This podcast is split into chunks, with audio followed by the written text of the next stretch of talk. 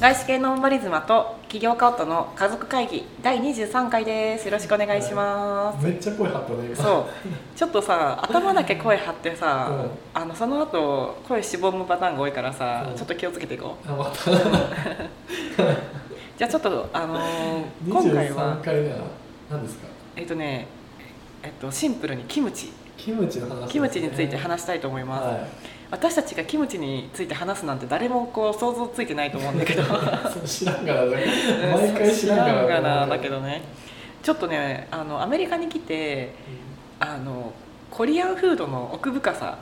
うん、うん確かに、ううんん、にそうだね結ハマってる構ハマって、まあ、日本にいる時もさあのーいやでもそんなに意識したことなかったよねまあ別に好きだったけどね好きだけジャンルとどしてはそんなにキムチとか買ってもさ食べきれないねとかキ言っムてチさは逆に買ったこと結構なくないほぼないと思うだからほぼな食いべきれないしさ、うん大きかったりすると、うんあと子供は絶対に食べさせられないからさ、そうこっそり2人で食べてたりとかするからさでもうさ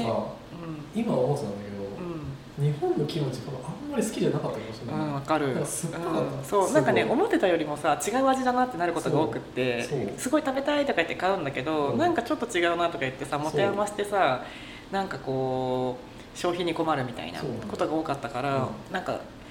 お店やお店に行ってさ例えばなんかでもジョジョ園とかさそういうの出てくるさキムチとかめっちゃ美味しいとか言って食べてたけど、ただまああんまり買ってなかったんだよね。でなんかまあアメリカに来てからさ、韓国系のスーパーとかがすごいよくって。そうで割とそういうとこに週1近くで行ってたら、うんまあ、確定買おうかなとかお惣菜のコーナーとかにさすんごい美味しそうなさ得体の知れないなんかお惣菜とかが売ってるんだよね、 PB だよね要は PB だと思うあのスーパーで作ってくれてるお惣菜の中にキムチがあって、うんでもそれ PB っていうのかなまあ PB ってい PB うのかなまああうのんそこで調理されてるうんでちょっとそのちっちゃいパックとか買ってあうん美味しいみたいなそうで結構そのスーパーに足しげく行ってるとさ韓国系のご飯のさ読めないものも多いんだけそう、どうんあとまあ英語でさあの書いてくれててもさよくわかんないものもあるんだけど、なんか本当に素敵な世界がここにあったんだみたいあっな韓国系のご飯にさ結構こう奥深さにさ感銘を受けてたんだよねたそうでもなんかさ日本食のさバリエーションがさ少ないじゃんこの街やっぱうり、でんも、まあね寿司なん系みたいなやつとかだからそれでさ相対的にさなんか日本食を食べる機会が減っうたんそう分そう韓国が伸びそてきうた伸びてきてるね、うん、うんでそれで、まあ、キムチとかさキムチは買ってないけど角的とか買ったりとかし確て定なんか買ったねそうそうそう確定美味しいそあうれでパパねあキムチ美味しいじゃんって、うん改めてちょっとキムチ食べたいよねってなったんだけどそう結構大容量だったり高いんだよね高いやっぱりうんでそれでうーんでこの量でこの金額で失敗したらそう結構辛いよねみたいなっそうそうて思ってる時に私のめっちゃくちゃ好きなあのサステナブルに暮らしたいっていうブログをさそれが結構ケーキだったけどそうそうそうあのやってらっしゃる服部さんご夫婦っていう方がいてうんで服部さんのご主人の方はさ本格翻訳家としてもすごく著名な方で、まあ、最近であのえっ、とまあそういうあのサステナブルに暮らす系の本を、あの多数翻訳されててでうんご自身も、まあ、葉山の区役葉山の葉山町役場っていうのかなあのよ神奈川県の、に引っ越してそこでゴミ担当になったところからゴミへの造形をすごい深めていって、で UCLA に留学して、まあ、なんかうーん修士号とかなんか多分そこで取ってその、まあ、ゴミの廃棄とか、まあ、なんかちょっと詳しくは知らないんだけどそのプロなのねとにかく。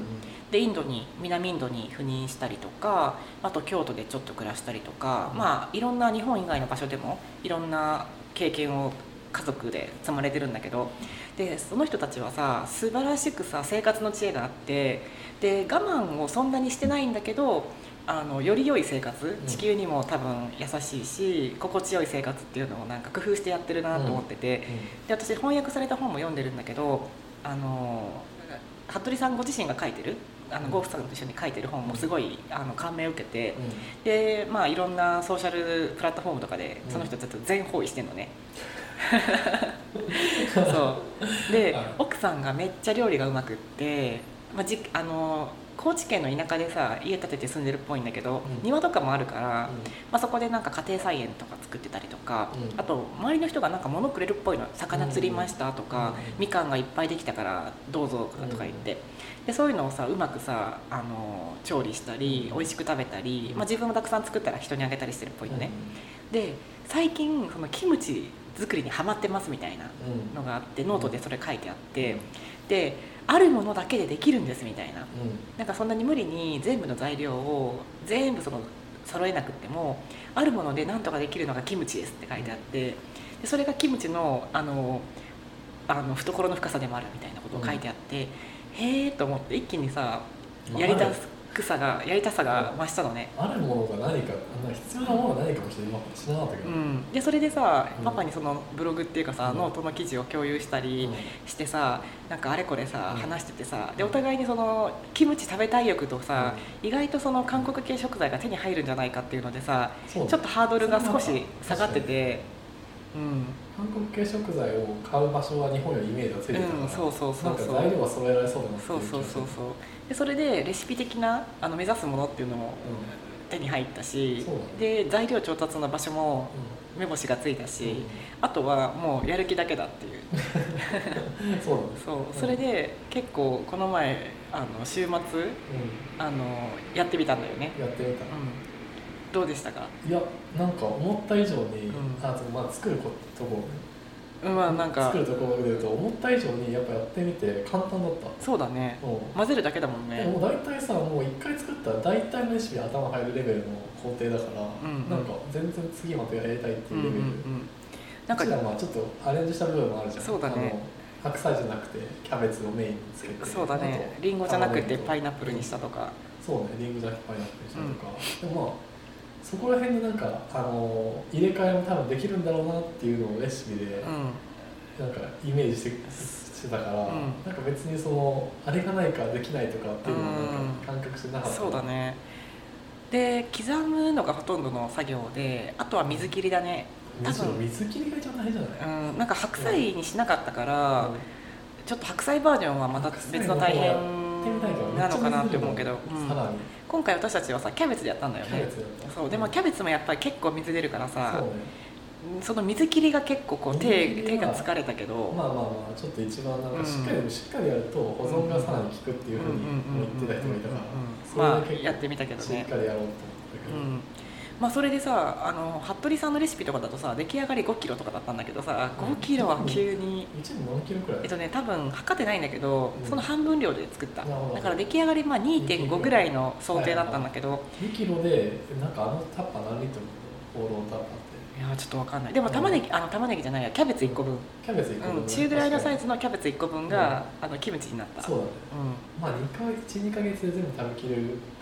かなうっていうぐらいのイメーんジそうだね、うんでまだ作ってあの3日目ぐらいだからそうだねまあ、発酵もそんなにしてないし、うん結構辛みが出て るけ結構ど辛いただ美味しいよねめっちゃ美味しいてかうまみがすごいすごいよ本ね、当にう、ん、なんでこんな美味しさになったんだろうっていう、いやなんか多分つ、まあ、作ったことない人も多いと思うか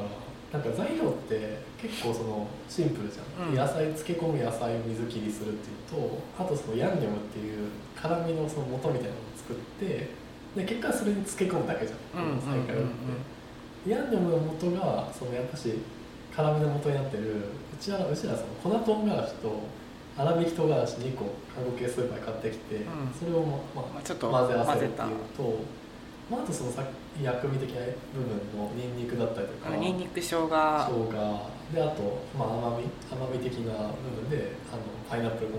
回うん使ったまあ蜂蜜あそうだねりんごと蜂蜜が多分レシピに多いんだけどりんごをそのたまたま食べちゃってて、はちなんかその辺にあ った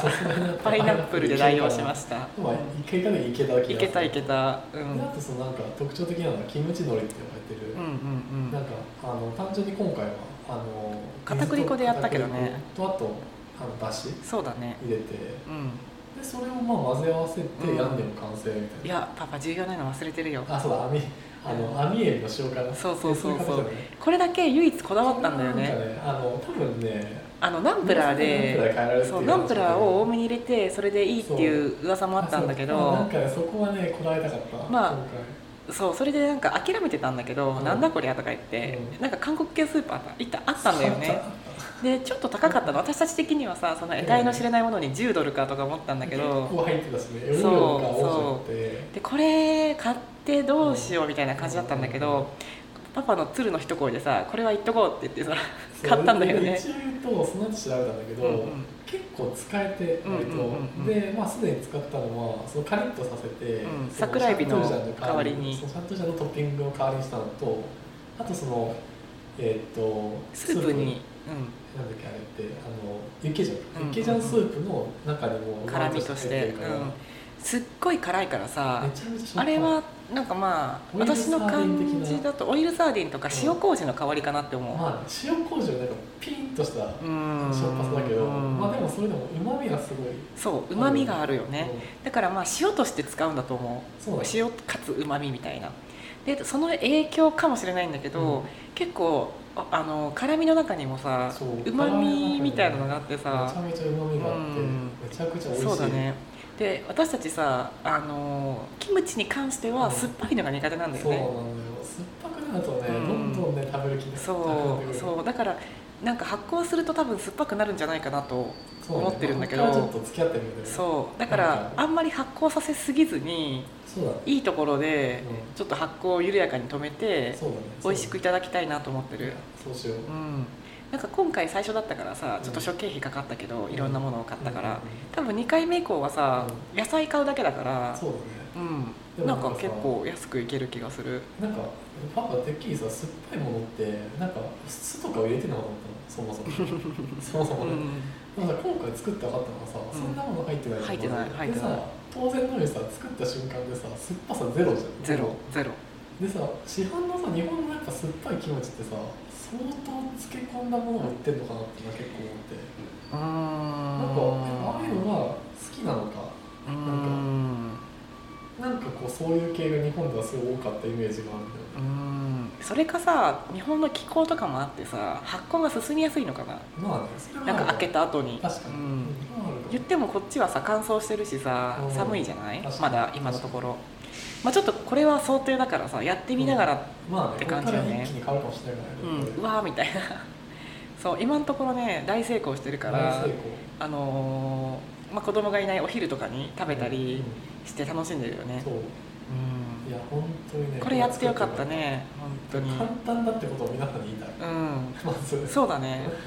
うんんなんか全然多分さあのじゃあナンプラーで作ってみたいねナンプラーで作ってみえてナンプラー今回入ってるよちな入みっにてるけど、うんあのあのベ時ーのス塩辛なしも作ってみたいなと思ってあそうなんだあれななかったらさ日本も簡単に作れるじゃいやでもね網エビの渋からね日本でも全然買えるうんあそうし安いあ半額ぐらいんあじゃあいいじゃんそうだよあじゃあもう全然どこでも作れるわそうだよなんか私たちがさその存在知らなかっただけ知でらなかったさねあの確かに全然買えあのオンラインとかで買えるっぽかったよあそうなんだしかもろなんか600円とか700円とかあさそうなんだ全く同じもの売ってたまあ、じゃあ全然もう、もう全然それでうんうん作っていこう、そうだから日本の方もさやる気があれば、うんあとキムチそもそも好きだったらさ作った方がいいかもね作った方がいいよ、うんマジでうこっからしかもさあのまあ普通に食べてんだけど、んあのご飯と一緒に、うんそれだけじゃなくてさやっぱんスープに入れたりなんかね使えるっていう、う、ん、サムキャップされるとかねキムチャうんーとかうんなんでもうん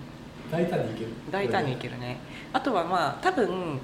ちょっとアレンジすればさ角的とかになるじゃん、そうだね、うん、私角的が意外と好きだからさ角的も作ってみたいです角的とか作ってみたいなと思ってます、作ってみたい、うんまあ、じゃあキムチ会はこんなもんキでムチあとまあ服部さんのレシピぜひあそうだね服部ん、さんのレシピあの Spotify に貼っとくわうんこれは服部さんのねそう本もおすすめだからね そうだね貼っとくわ、う うんん、じゃあちょっとねあの説明が下手だったから服部さんの良さ伝えられなかったなっていうのがさ服部さんのまあでもむしろ辛いところそっちで、うんまあそうだね見ればわかるっていう、う文章からその人柄の良さも伝わると思うんで、はいじゃあ今日はこんな感じでありがとうございました。はい